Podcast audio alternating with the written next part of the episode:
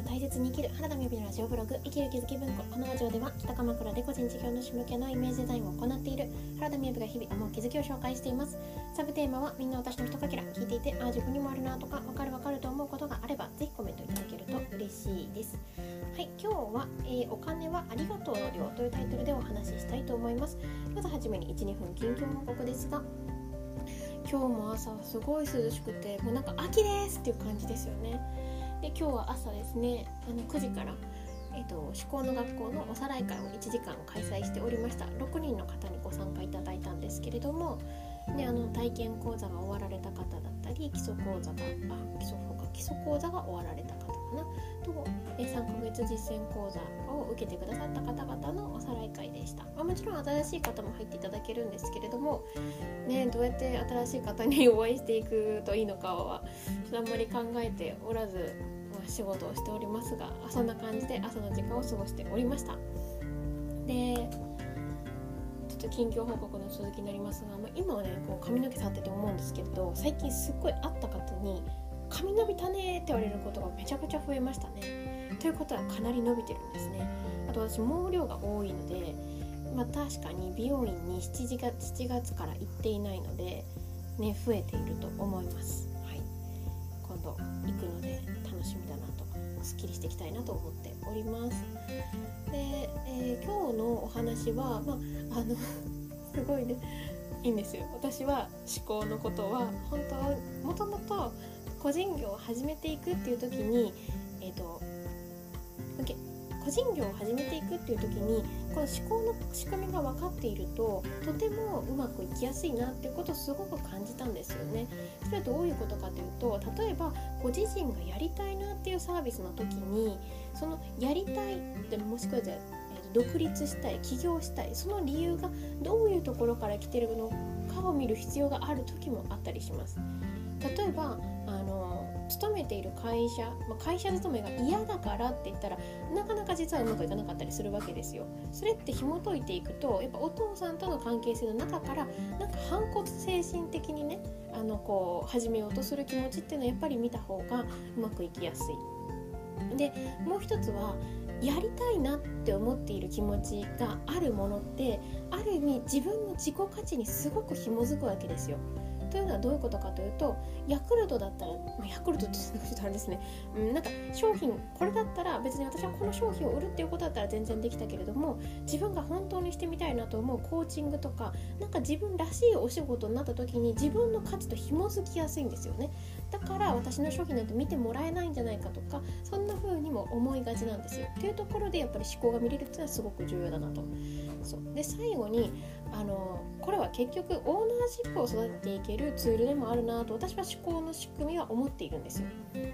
私は別にカウンセラーではないので人のお悩みを変えていきたいとかそういったマインドがそこまで強くはないと思うんですよね。どちらかっていうと未来を作っていこう。そして自分がしたい仕事で人生100年時代を楽しく生きていこうっていうところにその上であの心を見ていく必要が時々やっぱりあるわけですよ。例えばあの提供者あの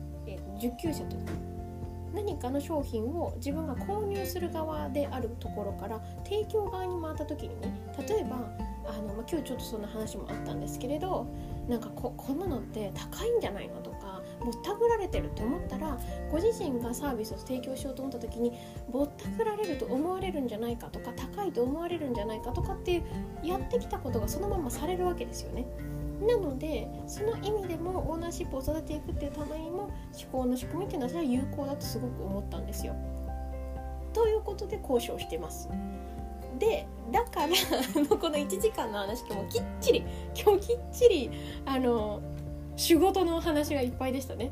まあ、あのごかお体の話もありましたけれどもおおよそ大体皆さんお仕事に関するお話でなんかねあのあの後すぐ買い物に行ったんですけど買い物に行く道中の中でふふっと誰も私に恋愛のことを相談しないみたいなことを思っていました。はい。で今日のタイトルは何かというと「えー、ありがあお金というのはありがとうの量」という話ですね。で、まあ、今日あのあったお話をちょっと紹介させていただくとえっ、ー、とご自身でご自身のサービスを提供していくっていうところになっていってそこに人も関わられているって言った時になんかその金額感っていうところがあのなんかもうちょっと原価がこのぐらいでとかそういった計算のもとこの料金って出そうと自分はしてしまうけれども仕事のパートナーでもある方がいやこれはこの金額でいけるんじゃないかみたいなところに気持ち悪さを感じるっていう話があったわけですね。だからじゃあこうでも今の自分のその経費とかそういう風な考えを変えていきたいんだけれどもなんかやっぱり気持ちよくよく思えなくってそこってどういう風に考えていけるといいのかっていうような話があったわけですね。で、えー、まあの私がそこでお答えさせていただいたことをここでもお話できたらなと思いますがあの基本的にお金っていうのはありがとうって思われている量だと私は思っているんですよね。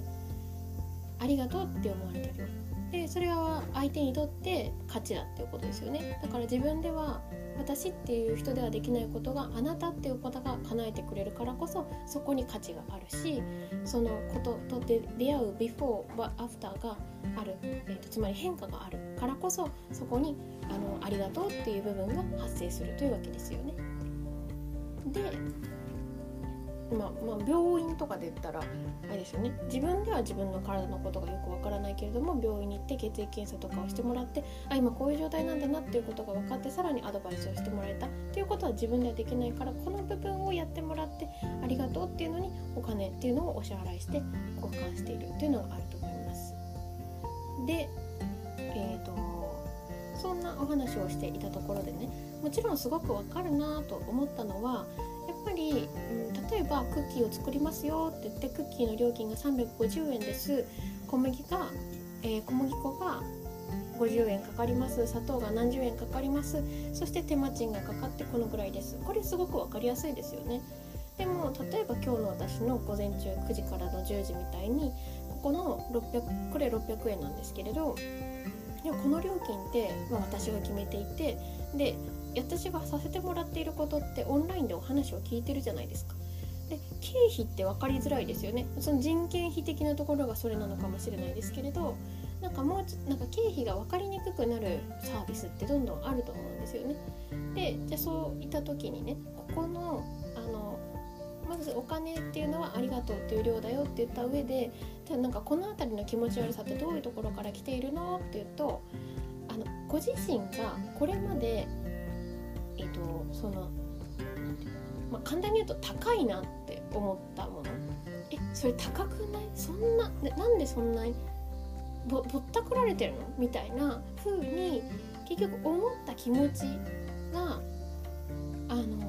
自分が提供する時にそう思われるんじゃないかっていう風に発生するわけなんですよね。例えば、うん、半年で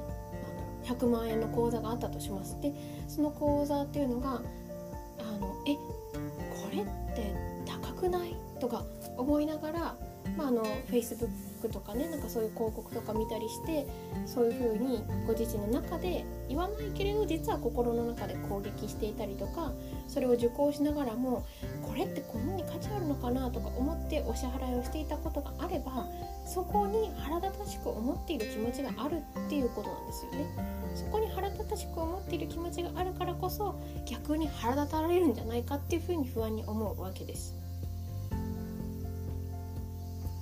どうでしょうかね。でこれってあの私は愛情の勘違いと似ているなというふうな話ふうに思っていますという話もさせていただいたんですね。どういうことかというとあの経費が分かりやすいものって結局どういうことかというと目に見えることなんですよね。目に見えることで目に見えることを私たちって愛だって分かりやすいっていうのがあの思考の仕組みでお話ししている愛情の勘違いのところとなんか似ているなと思うんですよね。あの赤ちゃんってあのえーと、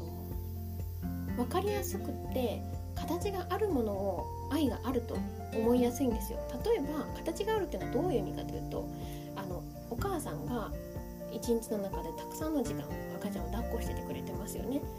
だけれどもお父さんっていうのはほとんどそばにいなくってお金を稼いできている。でこれは赤ちゃんにとって確かなものって触れられる目で見られるこのお母さんのハグされてるところなんですよ。あのお父さんのお金っていうのは見えないものになってるわけですよね。だからそこに愛っていうものを感じられないわけなんですよね。なかったことにしてしまいがちなんですよね。というのと同じ形で見えない価値に価値があるって信じられるところってなんかこここと似てるなと思いますね。だからこそあのその無形のサービスって言われるところですね。無形のサービスっていうものに愛がないって思いやすいんですよね。それのもう元がお父さんなんて私のこと愛せないんだみたいなところとも近しいわけですよね。かその辺りの思考をちょっと点検していただけるといいのかなと。で今日そのあのお返事した話ってここから先にちょっとあるんですけれども、まあ、そこは一回置いといてここに加えた話として思うことはあのすごく私思うんですけど提供側として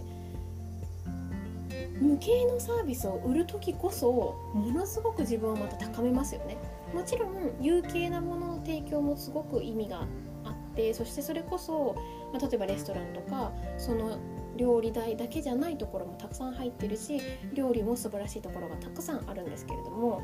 そうやって形に残らないものをこう提供する時こそ提供側にもらったら、フル稼働ですよね。だからなんかここってねやってみたりして分かることだなとか思ったりしました。ということで今日はお金はありがとうの量という話をさせていただきました。今日も聞いていただいてありがとうございます。それではバイバイ。